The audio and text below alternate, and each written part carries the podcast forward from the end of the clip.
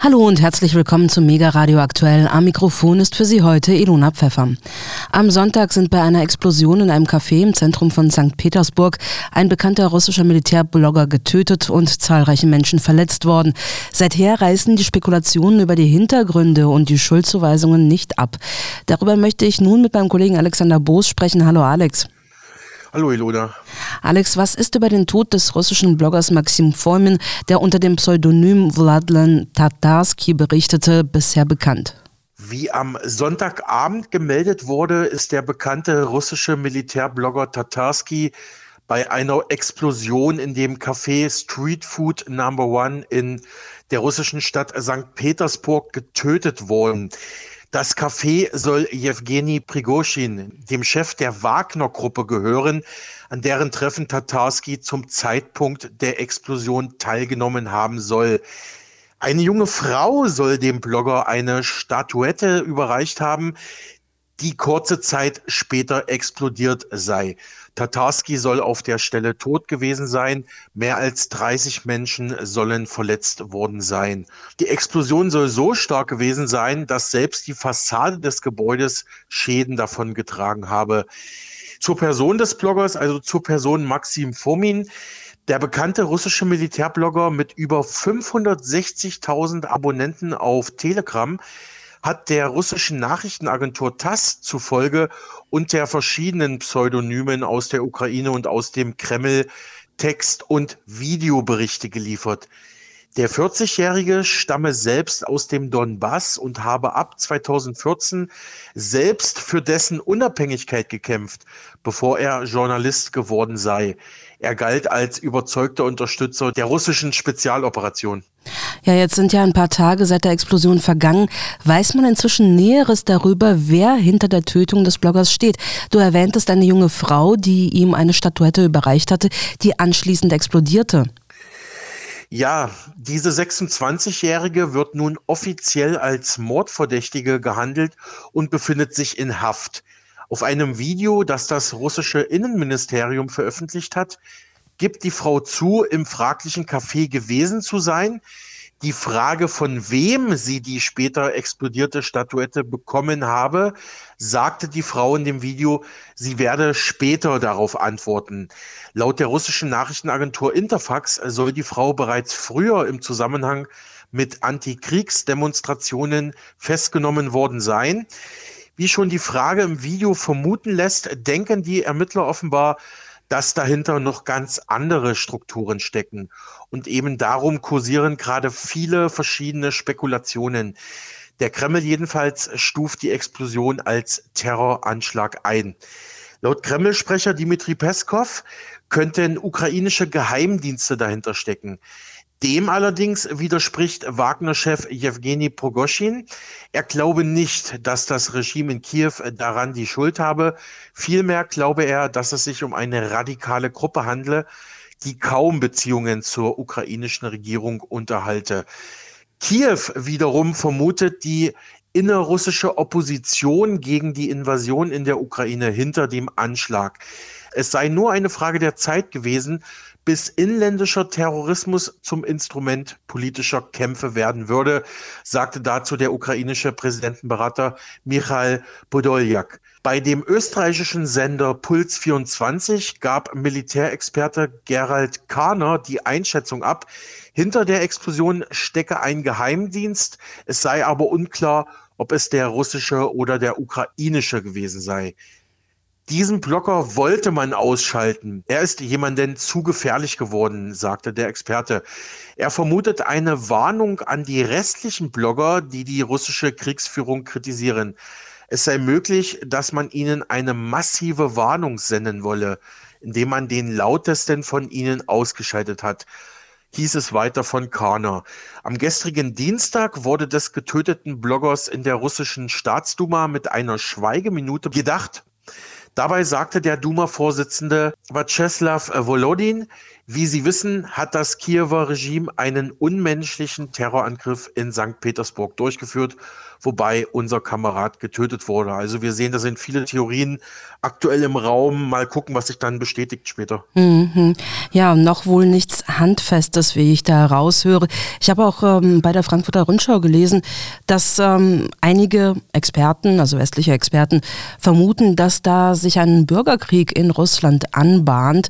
Also dass da ganz viele Kräfte im Untergrund sich formieren und gegeneinander kämpfen oder auch die Regierung stürzen wollen. Ich weiß nicht, ob das jetzt Wunschdenken ist. Ich kann das nicht einschätzen, aber zumindest ist das im Raum und in der Diskussion hier in der deutschen Presse. Interessant in dem Zusammenhang finde ich übrigens, wie auch die Rolle der russischen und der ukrainischen Kriegsberichterstatter in der deutschen Presse bewertet wird. Obwohl es sonnenklar ist, dass Berichte von der Front, egal in welchem Krieg, immer auch dazu dienen, das Tun des eigenen Militärs nicht nur zu begleiten und zu erklären, sondern ein Stück weit auch zu legitimieren und zu heroisieren, während die feindlichen Schläge gern von ihrer grausamsten Seite gezeigt werden und es dabei nicht selten zu Weglassung, Manipulation oder sogar ganz offensichtlich zu Fake News kommt, wird in der hiesigen Presse auch im Krieg der Narrative in Schwarz und Weiß getrennt, habe ich den Eindruck. Bei Berichten der ukrainischen Seite habe ich den Eindruck, dass diese hier in Deutschland und insgesamt im Westen Journalisten relativ unhinterfragt herangezogen werden, nach dem Motto, sie versuchen der Welt wenigstens einen Teil der Schrecknisse zu zeigen, die die russische Invasion und das Gebaren der russischen Streitkräfte vor Ort mit sich gebracht haben. Die ukrainische Presse ist übrigens nach übereinstimmenden Einschätzungen von ukrainischen und russischen Beobachtern von Anfang an sehr viel besser in das Geschehen eingebunden gewesen als die Gegenseite. Für den Embedded Journalism war sozusagen von vornherein ein Platz am Tisch gebucht.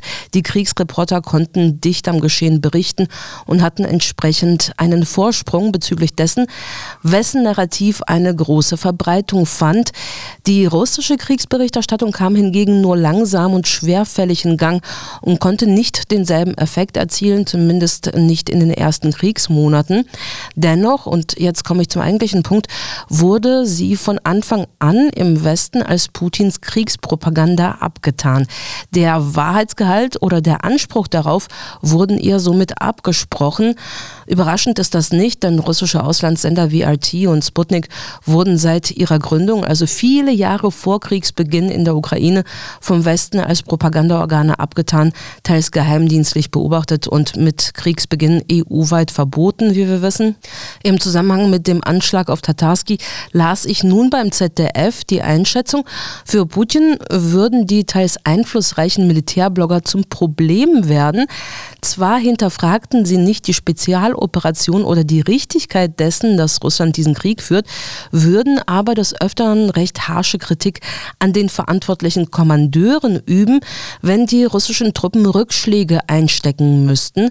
Von den Militärbloggern, die teils sehr große Abonnentenzahlen hätten und umfangreichen Zugang zu den Frontlinien erhielten, von denen sie dann Videos und persönliche Erzählungen in den sozialen Medien verbreiteten, erhoffe sich der Kreml nah nahbare, patriotische Berichte für ein junges, internetaffines und militärbegeistertes Publikum, heißt es im ZDF. Doch neben Kreml-Propaganda und Hass auf Ukrainer mische sich in die Berichte immer häufiger beißende Kritik an den Entscheidungen russischer Befehlshaber. Hier zitiert der Sender die Militärbloggerin Anastasia Kashevarova mit den Worten, manche Kommandeure sollte man erschießen. Meine Herren, sie haben kein moralisches Recht, ihre Ränge und Abzeichen zu tragen. Kashevarova hat mit 200.000 Followern bei Telegram nicht unbedingt die größte Reichweite, muss man dazu sagen. Das ZDF zitiert auch einen reichweitenstärkeren russischen Blogger, Simeon Pirgov, mit äh, dessen Kritik. Dieser schrieb anlässlich des russischen Rückzugs aus Cherson, wir müssen bestrafen, wer für die aktuellen Mängel verantwortlich ist und verstehen, wo Verrat und kriminelle Fahrlässigkeit stattgefunden haben. Das ist eine dunkle Stunde in der Geschichte der russischen Armee. Dazu betont das ZDF die russischen Militärblogger, deren Zahl vom Institute for Study of War auf rund 500 geschätzt wird, würden keineswegs den Krieg selbst hinterfragen. Die Militärblogger hätten enge Verbindungen zum Militär Militär selbst und ihre Stimme wirke lauter als die des Verteidigungsministeriums, so das Institut. Bei manchen Themen wie der Haltung zur Wagner-Gruppe seien die russischen Militärblogger jedoch gespalten, heißt es weiter. Und obwohl einige Blogger von der russischen Führung begünstigt werden würden, solle zum 1. Dezember per Dekret des russischen Geheimdienstes FSB die Verbreitung verschiedener Informationen zur Spezialoperation unter Strafe gestellt werden. Also insgesamt habe ich den Eindruck, dieser Bericht des ZDF ist etwas verworren und hat keine einheitliche Linie. Einerseits werden die Militärblogger als starker Propagandaarm des Kremls dargestellt, der äußerst effektiv dazu beiträgt, die Unterstützung für den Krieg hochzuhalten. Andererseits wird argumentiert, die Staatsführung fühle sich durch die Kritik bedroht und wolle die Freiheit der Blogger per Dekret einschränken. Eine echte Einordnung passiert nicht und man fragt sich dann nach der Lektüre, sind die Blogger Kriegstreiber und ist es deswegen aus ukrainischer und aus westlicher Sicht zu begrüßen, wenn ihnen engere Grenzen in der Berichterstattung gesetzt werden? Oder sind sie diejenigen, die einerseits mit eigenen Augen das Kriegsgeschehen beobachten und sich andererseits nicht scheuen, den Finger in die Wunde zu legen, weswegen sie zum Problem für Putin werden? Ist die Beschränkung ihrer Tätigkeit dann ein Angriff auf die Pressefreiheit?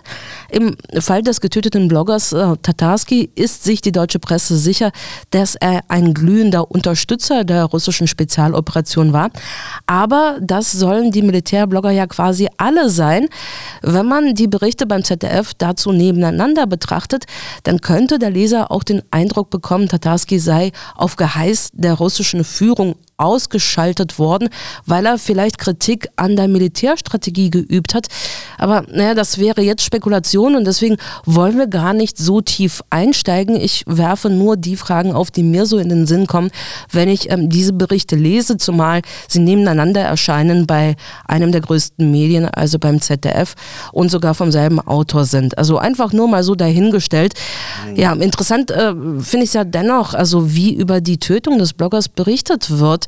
Äh, Alexander, wir werden das auf jeden Fall weiterhin verfolgen. Ich danke dir erstmal für das Gespräch. Ja, Ilona, gerne. Und ich sehe das ähnlich wie du. Das ist ein bisschen konfus, ein bisschen widersprüchlich. Einerseits äh, wird gesagt, diese Blogger, die kritisieren ja die, äh, die russischen Militärfehler oder die Fehler der russischen Militärführung. Andererseits sagt man aber, aber die stehen hundertprozentig hinter der Spezialoperation. Aber wir befinden uns da vielleicht wieder im wohlbekannten Informations- und Propagandakrieg. Auf jeden Fall war es wieder nett, mit dir gesprochen zu haben, Ilona. Gleichfalls. Tschüss. Tschüss. Und weiter geht's hiermit. Das Land Berlin hat eine neue Regierung. Künftig wird eine große Koalition aus CDU und SPD den Berliner Senat führen mit Christdemokrat Kai Wegner und Sozialdemokratin Franziska Giffey an der Spitze. Doch schon jetzt fragen sich viele Berliner Mieter und Bürgerinitiativen, wie geht es denn nun unter dem neuen schwarz-roten Senat weiter mit der Frage nach der Enteignung und Vergesellschaftung großer Berliner Wohnungsunternehmen, Stichwort Deutsche Wohnen und Co. enteignen. Der Berliner Volksentscheid aus dem September 2021 hatte sich ja schließlich positiv dafür ausgesprochen. Aber zuletzt gab es Signale aus der Berliner CDU und der SPD, dass man dieses Thema nicht prioritär auf der Agenda habe. Daraufhin kritisierte am vergangenen Montag die Initiative Deutsche Wohnen und Co. enteignen die neuen Berliner Regierungsparteien scharf. Man sei entsetzt über die klar antidemokratische Haltung von CDU und SPD in diesem Punkt, teilte ein Sprecher der Initiative laut der Nachrichtenagentur dpa mit. Nur wenige Tage vor der Koalitionseinigung zwischen der Berliner CDU und der SPD, also am 30. März, lud zu diesem Themenkomplex das Haus der Demokratie und Menschenrechte in Berlin zu einer hochkarätig besetzten Infoveranstaltung ein. Unter dem Titel Soziales Menschenrecht auf Wohnen für alle, wie weiter mit dem Volksentscheid, organisiert hatten diese Veranstaltung gemeinschaftlich die Eberhard Schulz Stiftung für soziale Menschenrechte und Partizipation, die Humanistische Humanistische Union, die Liga für Menschenrechte sowie die hauseigene Stiftung des Hauses der Demokratie und Menschenrechte. Mein Kollege Alexander Boos war für Mega Radio aktuell vor Ort und konnte zunächst mit dem wohnungspolitischen Sprecher der Berliner Linken, Niklas Schenker, zur Misere im Berliner Wohnungsmarkt sprechen. Herr Schenker, Wie blicken Sie als wohnungspolitischer Sprecher der Linksfraktion im Berliner Abgeordnetenhaus auf die Misere, auf die prekäre Lage im Berliner Wohnungsmarkt? Na, wir haben wirklich eine dramatische Situation in Berlin. Wir haben seit Jahren die stärksten Mietsteigerungen von allen Großstädten deutschlandweit. Das ist ja auch mit ein Grund dafür, dass wir in Berlin versucht haben, mit einem Mietendeckel tatsächlich einfach ein Instrument zu haben, mit dem wir die Mieten deckeln können. Das hat auch funktioniert. Also der Mietendeckel hatte ja eine wirklich gute Wirkung. Nur leider hat das Bundesverfassungsgericht entschieden, dass die Gesetzgebungskompetenz dafür bei der Bundesregierung liegt und leider macht die Bundesregierung aber gar nichts in der Richtung. Es gibt in Berlin ein anderes Instrument, was nicht nur viel diskutiert wird, sondern wo es auch einen erfolgreichen Volksentscheid gegeben hat und das ist die Vergesellschaftung der privaten Immobilienkonzerne, weil auch damit also sozusagen die privat organisierten Wohnungen in die öffentliche, gemeinwohlorientierte Hand zu holen, ein ganz entscheidender Schlüssel dafür sein kann, dass die Mieten in diesen Wohnungen dann bezahlbar bleiben. Sie hatten jetzt im Laufe der Veranstaltung hier im Haus der Demokratie und Menschenrechte gesagt, Ihre Fraktion, die Linke in Berlin, hat ein neues Konzept für den sozialen Wohnungsbau vorgelegt. Habe ich es richtig verstanden? Was beinhaltet der? Genau, da wir haben in Berlin eine Situation, es wird ja immer gesagt, wir müssen mehr Wohnungen bauen. Das ist ja auch nicht ganz falsch, aber es werden zu wenig von den Wohnungen gebraucht, die wir tatsächlich brauchen. Also in Berlin haben 50 Prozent der Menschen Anspruch auf einen Wohnberechtigungsschein, also eine Sozialwohnung. Aber von den Wohnungen, die jährlich gebaut werden, sind nur ungefähr 10 Prozent tatsächlich leistbar für diese Personengruppe.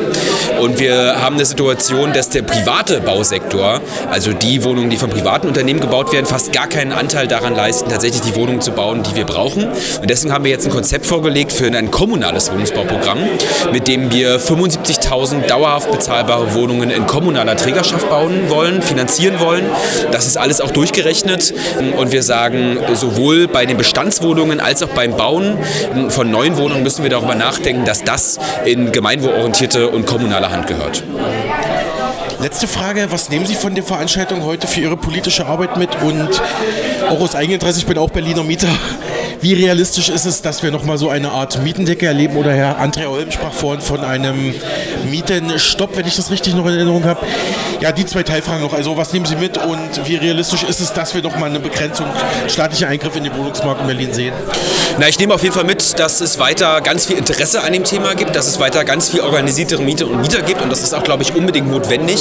Und gerade natürlich von dem Hintergrund der Regierungskonstellation, die sich jetzt in Berlin neu, neu darstellt und natürlich sage ich jetzt als linke Politiker, dass ich äh, keine großen Erwartungen daran habe, wenn CDU und SPD äh, hier gemeinsame Sachen machen. Ich glaube, das wären ganz harte Jahre für Mieterinnen und Mieter und da ist, glaube ich, ganz viel Widerstand weiterhin gefragt.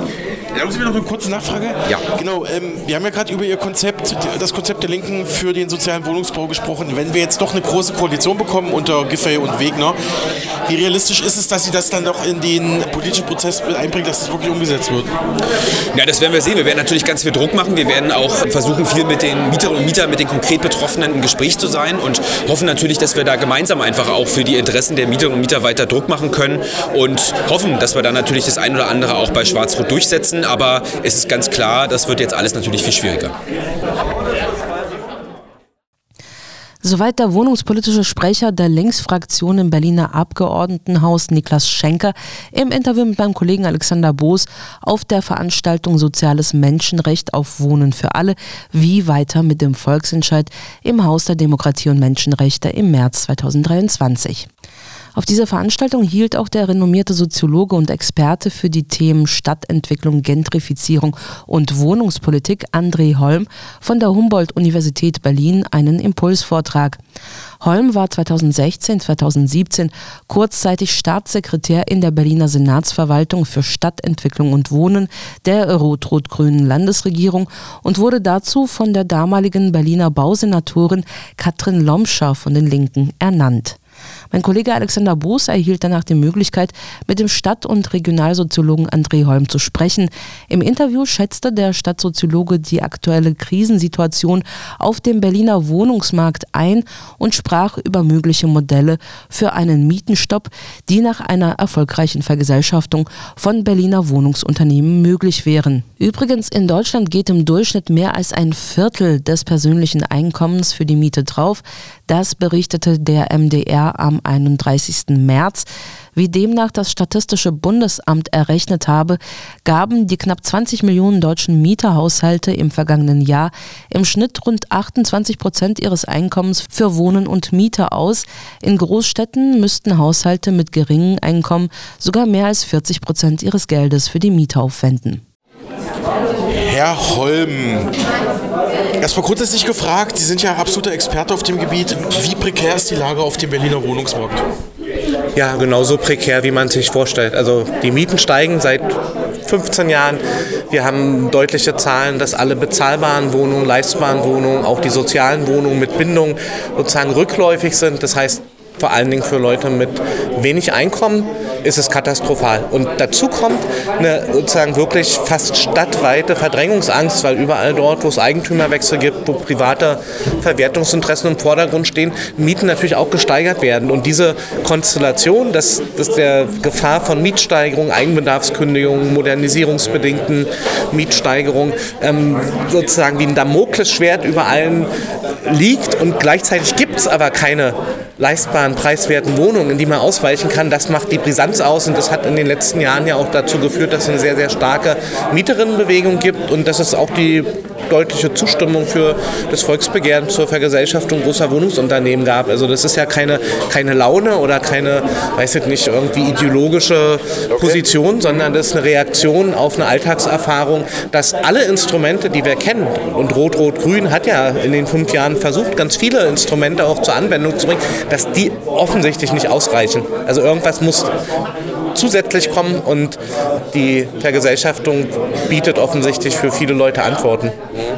Sie hatten in Ihrem Impulsvortrag gesagt, dass genau wenn gebaut wird, wird im hochpreisigen Segment gebaut, wie jetzt zum Beispiel auch das Areal in Moabit rund um den Berliner Hauptbahnhof. Da habe ich jetzt eine Reportage gesehen vom RBB damit lösen wir das Problem nicht. Das können sich auch nur wieder Leute mit sehr guten Gehältern und Einkommen leisten. Und Sie hatten gesagt, es gibt nur noch 4000 Wohnungen für WBS scheinberechtigt in Berlin. Diese 4000 oder, oder Hartz IV? Mhm. 4000? Na, was wir uns angeschaut haben, waren immer die in den öffentlich zugänglichen Portalen, also Immowelt, ImmoScout, die Daten, die haben wir immer ausgewertet in jedem Jahr und haben dann so ein Schema gehabt, weil da sind ja Informationen, wie groß ist die Wohnung, wie teuer ist die Wohnung und haben immer danach gefragt, wie viele von den insgesamt angebotenen Wohnungen würden denn von einem Jobcenter für Transferleistungshaushalte als angemessene Wohnungskosten der Unterkunft übernommen werden. Und die Zahl ist in der Zeitreihe, die ich vorgestellt habe, von über 64.000 auf gerade mal 4.000 runtergegangen. Dazu muss man sagen, dass viele Genossenschaften, die landeseigenen Wohnungsunternehmen, die ja auch günstige Wohnungen anbieten, gar nicht mehr in diesen Portalen Wohnungen anbieten. So. Aber für jemanden, der sozusagen ganz unbedarft in eine Wohnungssuche geht und, und sagt, also wo finde ich eine Wohnung, da gucke ich mir die Annoncen an, da gucke ich mir die öffentlich zugänglichen Wohnungsangebote an, da hast du keine Chance, sondern so und, und dann kann man sagen, gut, wir wissen, dass Genossenschaften noch günstige Wohnungen vergeben, aber jetzt neu in der Stadt ähm, gibt es gar keine Chance, in eine Genossenschaft einzutreten, weil eine Genossenschaft auch sagt, wir haben so viele ähm, schon auf der Warteliste, wir nehmen gar keine neuen Mitglieder auf. Und bei den Wohnungsbaugesellschaften ist es auch ähm, ein komplizierter Akt, sich dort um Wohnungen zu bewerben. Also das heißt, wir, wir, wir sehen mit diesen Zahlen sehr deutlich, wir brauchen eigentlich eine wirkliche Entlastung in dem Bereich von günstigen Wohnungen. So, die werden nicht gebaut. Bauen ist sauteuer. Also da, frei finanziert kostet es inzwischen 18, 20 Euro pro Quadratmeter. Das können sich auch die meisten sehr gut verdienen und inzwischen nicht mehr leisten. Und wenn man mehr günstige Wohnungen haben will, dann muss man im Bestand Mieten absenken oder wenigstens verhindern, dass die Miete weiter steigt. Und dafür soll die Vergesellschaftung helfen. Ich hatte vor einigen Wochen mit Peter Schmidt vom Mieterprotest Kosmosviertel, er ist auch bei Mieten Stopp und DW, also Deutsche Wohnen enteignen auch aktiv, ähm, er war auch hier Redner heute. Der hat ihre Arbeiten sehr gelobt in dem Interview mit unserem Sender und hat gemeint, dass äh, sie vor allem auf die Finanzialisierung und Spekulation der großen privaten Wohnungsanbieter, also dass sie darauf sehr kritisch analytisch eingehen. Ja, ähm, wie groß ist denn das Problem der Finanzialisierung? Also dass die großen wie Vonovia, Heimstaden etc., dass die eigentlich auch alles wegkaufen, da jetzt mal ein bisschen leinhaft. Mhm. Na, tatsächlich, wir haben ja auch bundesweite Daten, da wird immer gesagt, so ungefähr zwei bis drei Prozent aller Wohnungen sind bei diesen großen börsennotierten Unternehmen, die finanzialisiert, also das heißt gar nicht nach einer wohnungswirtschaftlichen Rationalität, sondern nach einer finanzwirtschaftlichen Rationalität ihre Wohnungen vermieten. Und in Berlin liegt dieser Anteil bei 20 Prozent. Also das heißt, die Konzentration hier ist deutlich höher. Da hat der Christoph Trautvetter auch verschiedene Studien gemacht und der schätzt den Gesamtbestand von diesen Unternehmensbeständen auf 350.000. Nicht alle davon sind so groß, dass sie unter diese Vergesellschaftung fallen wird. Und von den vergesellschaftsfähigen Unternehmen, die mehr als 3.000 Wohnungen haben, da kommt man auf ungefähr eine Zahl von 240.000, 250.000 Wohnungen. Also das ist der Umfang, den, den es hat und der ist deutlich höher als in anderen Städten. Warum ist der deutlich höher? Weil Berlin in den vergangenen 25 Jahren viel, viel mehr Wohnungen privatisiert hat als andere Städte. Ja? Und, und, so eine Privatisierung muss man sich vorstellen, da ist eine landeseigene Wohnungsbaugesellschaft und die soll 50.000 Wohnungen auf einen Schlag verkaufen oder eine ganze, ein ganzes Wohnungsunternehmen wie die GSW, 64.000 Wohnungen wird sozusagen auf einen Schlag privatisiert. Und dann fragt man sich, wer kann es denn kaufen? Ja? Und dann kann man sagen, gut, also die privaten Vermieter, die vielleicht zwei oder drei Häuser gerne in ihrem Portfolio haben wollen, die kaufen nicht 64.000 Wohnungen auf einen Schlag. Auch klassische Wohnungsunternehmen, ja, die vielleicht 20.000 Wohnungen, wenn sie richtig groß sind, vermieten, die kaufen nicht 64.000 Wohnungen auf einen Schlag. Wer kauft 64.000 Wohnungen auf einen Schlag? Große Banken, große Fonds, große Konsortien. Und so kann man auch erklären, dass durch die ähm, besondere Art dieser Massenprivatisierung von großen Paketen Tür und Tor geöffnet wurde, dass diese börsennotierten, finanzialisierten Wohnungsunternehmen so eine große Rolle in Berlin spielen. Herr Holm, warum der Berliner Mietendeckel gescheitert ist, haben Sie erklärt, das ist auch relativ bekannt. Ich bin selber Berliner Mieter. Ich habe mich selber geärgert, als ich da wieder mehr zahlen musste. Habe mittlerweile aber tatsächlich, ich habe schon öfters im Sender gesagt, ich bin tatsächlich seit Sommer letzten Jahres bei einer Wohnungsgenossenschaft in, in Treptow-Köpenick und bin da sehr zufrieden, habe aber mega Glück gehabt, äh, dass ich da trotz ein Jahres Warteliste schon nach wenigen Wochen da den Zuschlag hatte. Das war mehr Glück als Verstand. Aber mal gefragt, sehen Sie A, eine realistische Chance, dass so etwas wie der Berliner Mietendeckel nochmal kommt oder B, Sie hatten auch gesagt, Sie können sich auch einen Mietenstopp-Modell vorstellen. Was muss man sich darunter vorstellen? Also, also erleben wir hier als Berlinerinnen und Berliner nochmal, dass der Staat wirklich regulierend in den Wohnungsmarkt eingreift? Sind zwei unterschiedliche Themen. Das eine ist die Frage mit dem Mietendeckel. Da hat ja das Bundesverfassungsgericht, also das höchste Gericht in Deutschland, gesagt, der ist nicht zulässig, weil die Regelungskompetenz nicht im Land Berlin liegt. Daraufhin haben ja der Mieterbund, viele Initiativen, auch die Linkspartei ähm, reagiert und haben gesagt, gut, wenn das Land Berlin einen Mietendeckel nicht einführen kann, weil es nicht zuständig ist, dann sollten wir diese Forderung an den Bund stellen. Ja? Und, und da gibt es inzwischen verschiedene Studien, Vorschläge, Entwürfe, wie so ein bundesweiter Mietendeckel aussehen kann. Und selbst der Bund könnte dann sagen, der gilt nicht in allen Städten, sondern nur dort, wo es wirklich extrem angespannte Wohnungsmärkte gibt.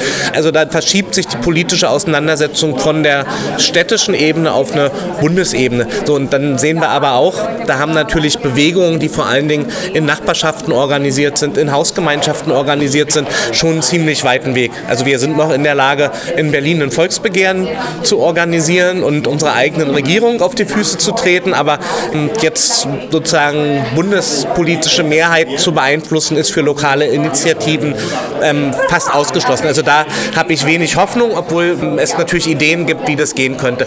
Und das Zweite, was Sie angesprochen haben, jetzt ähm, das Mietenstoppmodell, das bezog sich auf eine Variante der Vergesellschaftung. Also dass, dass, wir, dass, dass wir da getestet haben, wie wäre es eigentlich, ähm, wenn 240.000 Wohnungen vergesellschaftet werden und wir unterstellt haben, die sollen dann genauso bewirtschaftet werden, wie die öffentlichen Wohnungsunternehmen ihre Wohnungen bewirtschaften. Welchen Mieteffekt hatte das?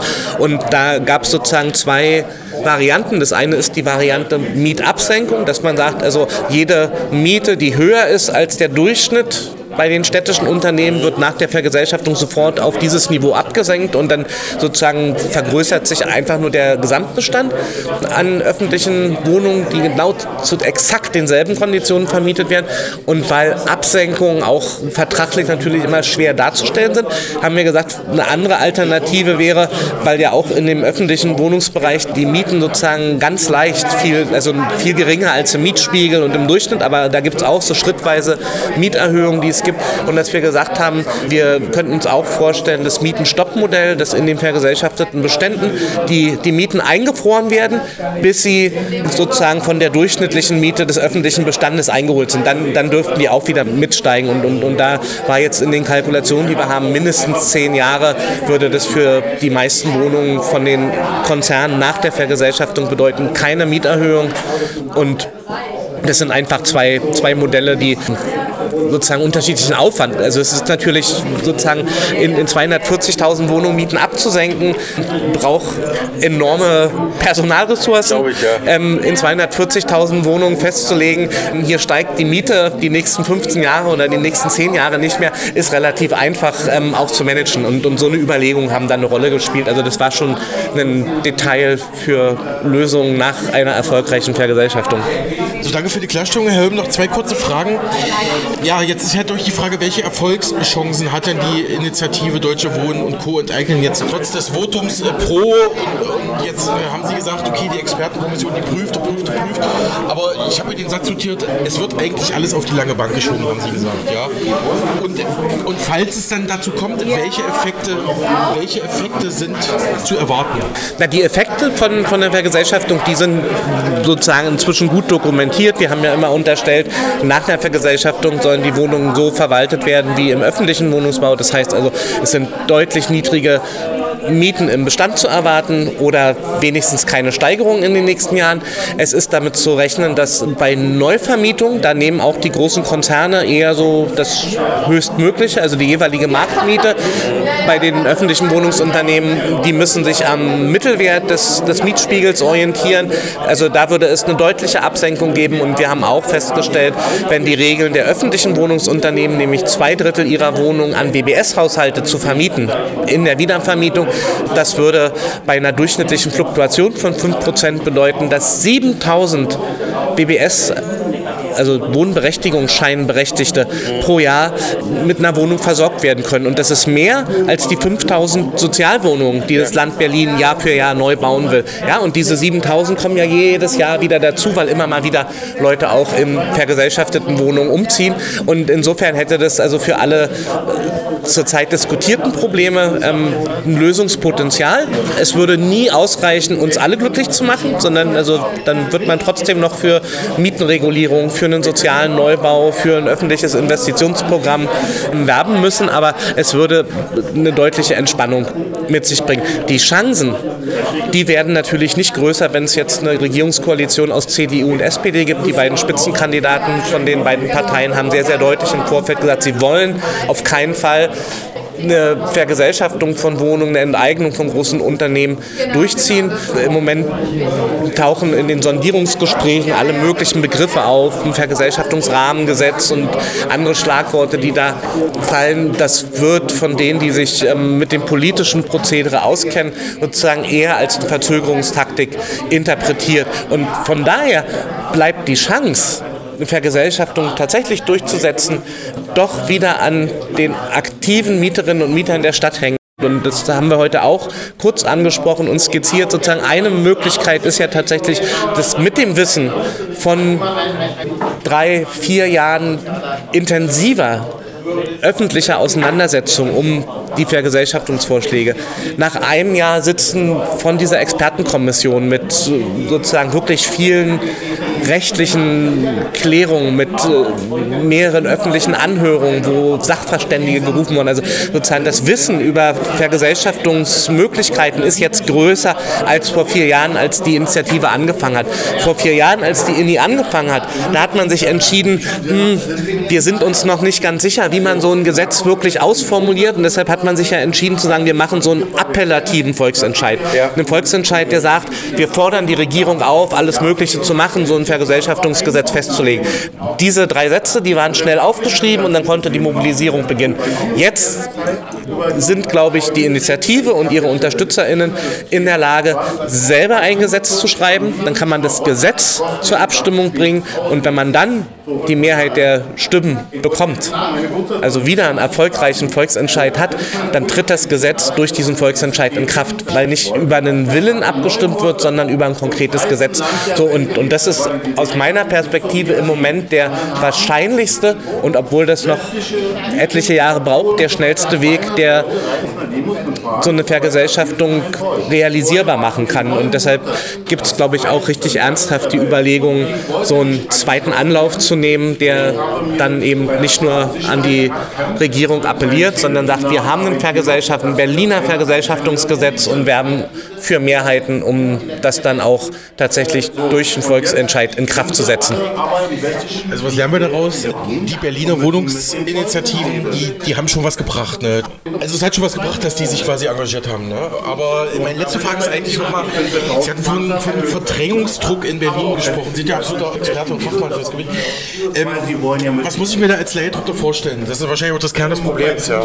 Naja, Verdrängungsdruck kommt im Wesentlichen daher, dass es in bestehenden Mietverträgen häufig noch relativ niedrige Mieten gibt. Also wenn, wenn, wenn ich einen sozusagen Altmietvertrag habe, dann sagt man, den soll man nicht aus den Händen geben, der ist ja wie Goldstaub wert. Ja, ja, ja. ja dann, dann, dann, dann haben wir sozusagen ganz, ganz viele Mieterinnen, auch vor allen Dingen die mit wenig Geld, die zahlen noch Mieten zwischen 5, 6, vielleicht 7 Euro pro Quadratmeter. Bei einer Neuvermietung wird häufig das Doppelte aufgerufen.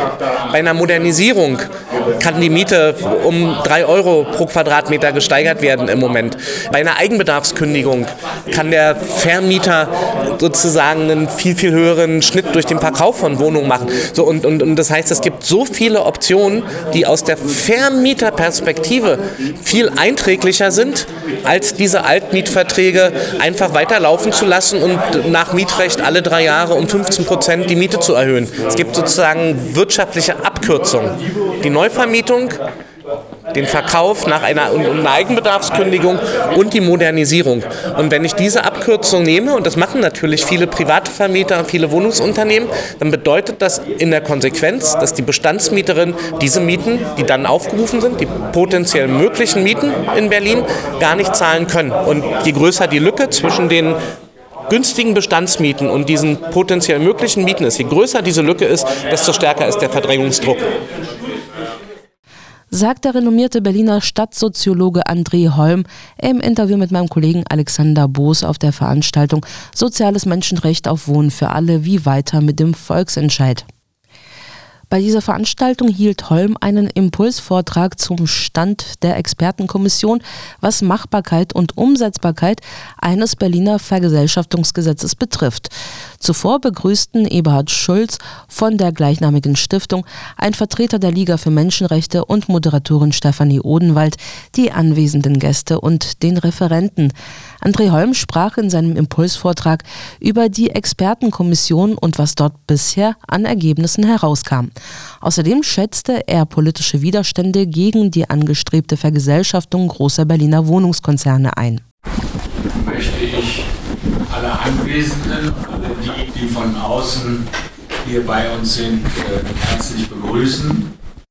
Und äh, ich freue mich, äh, euch begrüßen zu können zu dieser wichtigen Veranstaltung, zu dem wichtigen Thema, dem hochaktuellen Thema und viele ähm, interessierte und vor allen Dingen aktive Menschen, die dort auf diesem Gebiet arbeiten, zu begrüßen. Ich habe mich selber nicht vorgestellt. Ivan Schulz, Menschenrechtsanwalt, bekannt. Ich habe diese Stiftung mit meiner Frau Asise Tank zusammen vor zwölf Jahren gegründet, die sich entschuldigen lässt, weil sie krank geworden ist. Aber wir haben noch vom Vorstand äh, Klaus Kohlmeier hier, ähm, der uns äh, so würdig vertritt. Ähm, ich bin außerdem im Vorstand der Liga für Menschenrechte und hier im Haus, Haus der Demokratie und Menschenrechte, findet regelmäßig einmal im Monat traditionell eine Vesperveranstaltung statt unter dem Namen, können wir nachher, wenn es interessiert, mal erläutern, ähm, die veranstaltet wird gemeinsam von der Humanistischen Union, der Internationalen Liga für Menschenrechte, der Stiftung des Hauses der Demokratie und Menschenrechte und unserer Stiftung. Und äh, diese Reihe ähm, ist, denke ich, äh, alt bewährt, alt bekannt und sollte auch weitergeführt werden nach der schwierigen Situation der Pandemie. Wir hatten vor mehr als zwei Jahren hier eine Veranstaltung genau zu dem Thema soziales Menschenrecht auf Wohnen. Da war der Saal brechend voll. Da hatten die Plätze überhaupt nicht ausgereicht. Waren 120 Leute etwa da. Ähm, ich denke mal, wir müssen da wieder hinkommen. Was hat unsere Stiftung eigentlich damit zu tun, mit sozialen Menschenrechten? Warum ist das unser, einer unserer Schwerpunkte? Naja, das ist ganz einfach. Oder um es anders auszudrücken, in den Worten der UN-Sonderbeauftragten äh, für das Menschenrecht auf Wohnen, die hat uns mal geschrieben, Farah Leilani Farah, ähm, Zitat, der Zugang zu angemessenen, bezahlbaren Wohnraum ist das dringlichste Thema in vielen Städten weltweit. Zur Durchführung brauchen wir Organisationen, die sich auf lokaler Ebene engagieren und den Regierungen, die Regierungen zur Antwort ziehen und um die Entscheidung, um die Erhaltung der Menschenrechte sicherzustellen. Die Ewald Schulz Stiftung für soziale Menschenrechte ist eine solche wichtige Organisation in diesem Bereich. Melanie Pfarrer betont, dass die Welt die Ereignisse in Berlin aufmerksam verfolgt. Ich denke, das ist auch für uns heute wichtig und wir eine Menge Hoffnung und Inspiration ziehen aus den Aktivitäten der Mieterinitiativen. Die Krise im Wohnungssektor kann nur durch die Forderung zur Durchsetzung der sozialen Menschenrechte erreicht werden. Soweit die UN-Sonderbeauftragte. Wir können bei Gelegenheit später, wenn die Zeit reicht, nochmal das etwas vertiefen. Heute möchte ich mich darauf zur Begrüßung beschränken. In diesem Sinne bin ich gespannt und freue mich auf die wichtigen Beiträge von Seiten eines der großen Experten auf dem Gebiet und PolitikerInnen, die zugesagt haben, hier äh, ihre Sicht einzubringen und Rede und Antwort zu stehen und vor allem auf die Betroffenen und ihre Organisationen, die für uns das Wichtigste sind. Deshalb übergebe ich jetzt an die Moderatorin Stefanie Odenwald für den weiteren. Ja, also von mir auch ein herzliches Willkommen. Wir haben aber jetzt noch eine kurze Begrüßung von dem Kollegen von der Liga für Menschenrechte. Den möchte ich erstmal zu Wort kommen lassen. Ja, vielen Dank. Also auch nochmal herzlichen, äh, herzlich willkommen an alle Gäste hier. Ich bin von der Liga für Menschenrechte, Ahmed Abed, und wollte einfach nochmal ganz kurz sagen, dass ich also gerade dieses Ansinnen von Deutsche Wohnen Co. enteignen absolut unterstützen kann und auch froh bin, dass so viele engagierte Leute hier sind, die mitgesammelt haben ähm, und mich auf die Diskussion freue. Und ich darf Sie auch nochmal ähm, einen kleinen Werbeblock machen für die nächste Vespa. Die nächste Vespa findet nämlich am 25.05.2023 statt und wird das Thema haben UN-Behindertenrechtskonvention von 2006. Und dazu möchte ich Sie ganz herzlich einladen. Dort wird äh, Klaus Förster Sigrid Arnade von ähm, der von der äh, Behindertenrat und Vorstandssprecherin des der Bund, Bund Behindertenrechtskonvention Allianz anwesend sein und über die praktische Umsetzung in Deutschland sprechen, sowie Sabine Haller und Ulrike Schulz über das Projekt Menschenrechte in Aktion. Also wer sich über die aktuelle Lage der Menschenrechte für Behinderte informieren möchte, der ist da herzlich eingeladen am 25.05. Ähm, und ansonsten wünsche ich Ihnen viel Spaß. Ja, danke schön. Wir haben hier noch eine Vertreterin vom Haus der Demokratie und Menschenrechte, Frau Knecht, bitte. Ja, äh, im Namen des Hauses, äh, der Stiftung Haus der Demokratie und Menschenrechte, vielen herzlichen Dank und äh, viel Spaß bei diesem spannenden Thema. So, So, und jetzt möchte ich mich zunächst äh, selbst vorstellen. Ich moderiere heute, ich bin Stefanie Odenwald und ich komme aus dem gewerkschaftlichen Bereich, war acht Jahre lang im Bundesvorstand der GEW für Berufsbildung und Weiterbildung zuständig. Und wir machen die Moderation zusammen. Klaus Kohlmeier, der im Vorstand der Stiftung für soziale Menschenrechte und Partizipation ist. Ich möchte zunächst die Gäste begrüßen, äh, und zwar Dr. André Holm, der nachher das Referat halten wird. Dann Frau Raditzi die ist leider, soweit ich das überblicke, noch nicht angekommen, das ist die Vertreterin der SPD. Äh, Niklas Schenker von der Linken, der ist schon anwesend. Sitzt hier vorne. So, dann haben wir noch äh, Vertreterinnen und Vertreter von den Initiativen. Das ist Achim äh, Lindemann von Deutsche Wohnen und Co. enteignen.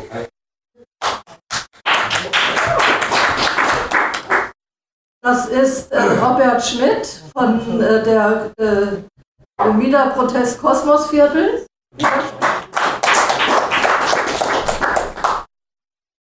Ja, also schön, dass ihr alle gekommen seid. Wir werden einen spannenden Abend vor uns haben. Wir beginnen mit einem Referat von André Holm. Hinterher haben wir drei Diskussionsblöcke. Und zwar zuerst mit den Vertreterinnen äh, der Politik. Dann kommt eine Debatte mit den Betroffenen und ihren Organisationen. Und am Schluss äh, werden wir das Plenum hier öffnen und äh, genügend Zeit haben, uns viel Zeit nehmen für eine Diskussion hier im Plenum.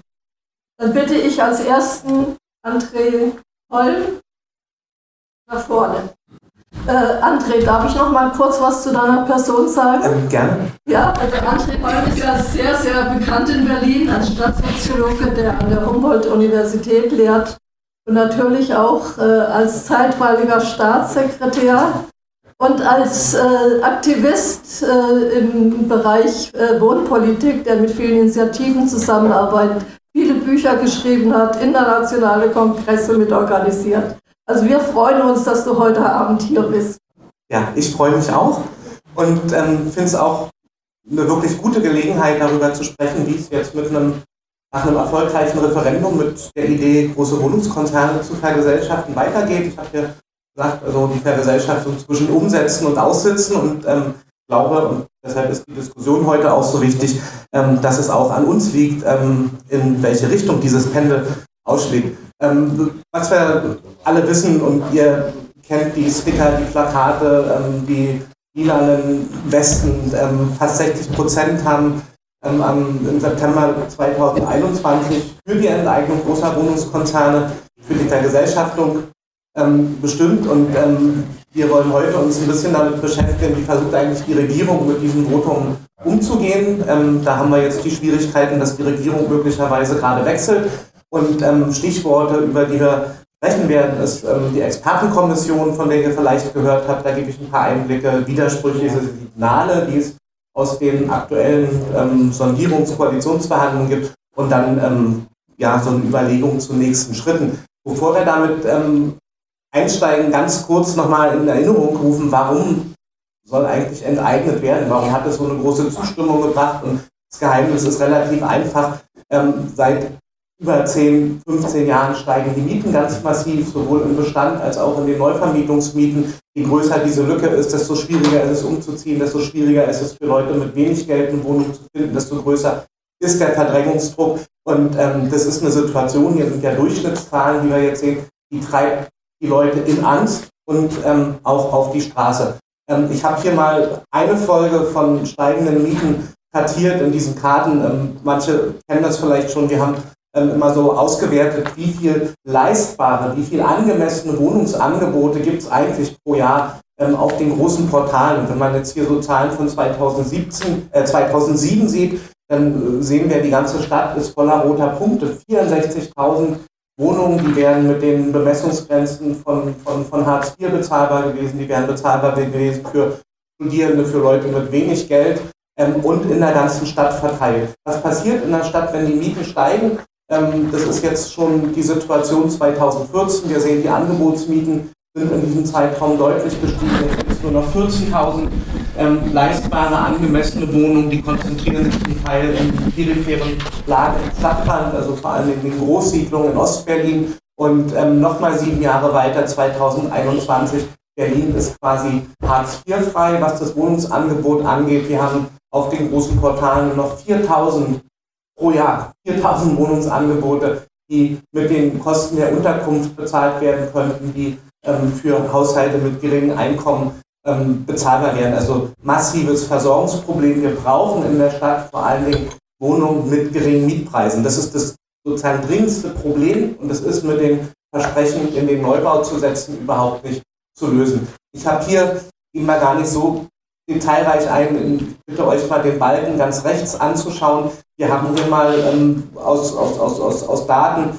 heraus destilliert, wie viel Haushalte eigentlich oder wie groß der Anteil von Haushalten ist, die mehr als 30 Prozent für das Wohnen ausgeben müssen. Ja? Mehr als 30 Prozent vom Einkommen ähm, auszugeben. Das heißt, dass die Leistbarkeitsgrenze überschritten wird. Ja? In den ganzen sozialpolitischen Diskussionen sagen wir immer, keiner soll mehr als 30 Prozent fürs Wohnen ausgeben. Tatsächlich gibt fast die Hälfte aller Haushalte in Berlin mehr als 30 Prozent aus. Und wenn wir dann die Balken, die hier nach Einkommensklassen ähm, geordnet sind, uns genauer anschauen, dann sehen wir, das ist vor allen Dingen ein Problem für Leute mit wenig Geld. Ist ja klar. Also wenn ich wenig Geld habe und trotzdem eine durchschnittliche Miete zahle, dann bleibt zum Leben ganz wenig übrig. Und wir sehen hier Haushalte mit weniger als 60 Prozent des Medianeinkommens, fast 90 Prozent überschreiten die Leistbarkeitsgrenze. Ja, und bei den Haushalten, die höhere Einkommen haben, ähm, sind es dann nur noch 10 Prozent. Also das sehen hier, das ist sozusagen auch verbunden mit Einkommen nochmal ein Appell. Wir brauchen ganz viele leistbare, günstige Wohnungen, vielleicht Sozialwohnungen mit Bindung, in denen genau diese Haushalte einziehen können. Jetzt wird immer gesagt, bauen, bauen, bauen ist die Lösung, die helfen soll. Ich habe hier mal aus den letzten sechs Jahren ähm, die ähm, Bauaktivitäten zusammengefasst, unterschieden nach Eigentumswohnungen in dem hellblauen Bereich, nach frei finanzierten, also teuren Mietwohnungen in dem ähm, bisschen dunkleren Bereich und dann auch die fertiggestellten Sozialwohnungen. Ja, und das ist eine magere Bilanz. Also nicht mal 10% aller Wohnungsneubauten in den letzten Jahren sind Sozialwohnungen. Ja, das heißt also, der Neubau hat im Moment überhaupt nicht die Kapazität, die vorher geschilderten Probleme zu lösen. Auch ein Grund, warum gesagt wird, wir wollen im Bestand nach Lösungen suchen, wir wollen möglichst viele Wohnungen in den Bereich der öffentlichen Verwaltung überführen. Sind die großen Immobilienkonzerne ein Problem? Also trifft es eigentlich die richtigen? Ähm, wir haben in so einer kleinen Studie mal ähm, die sechs größten untersucht. Die haben insgesamt über 220.000 Wohnungen in ihren Beständen und haben vor allen Dingen verglichen, ähm, wie gestalten die eigentlich die Miete.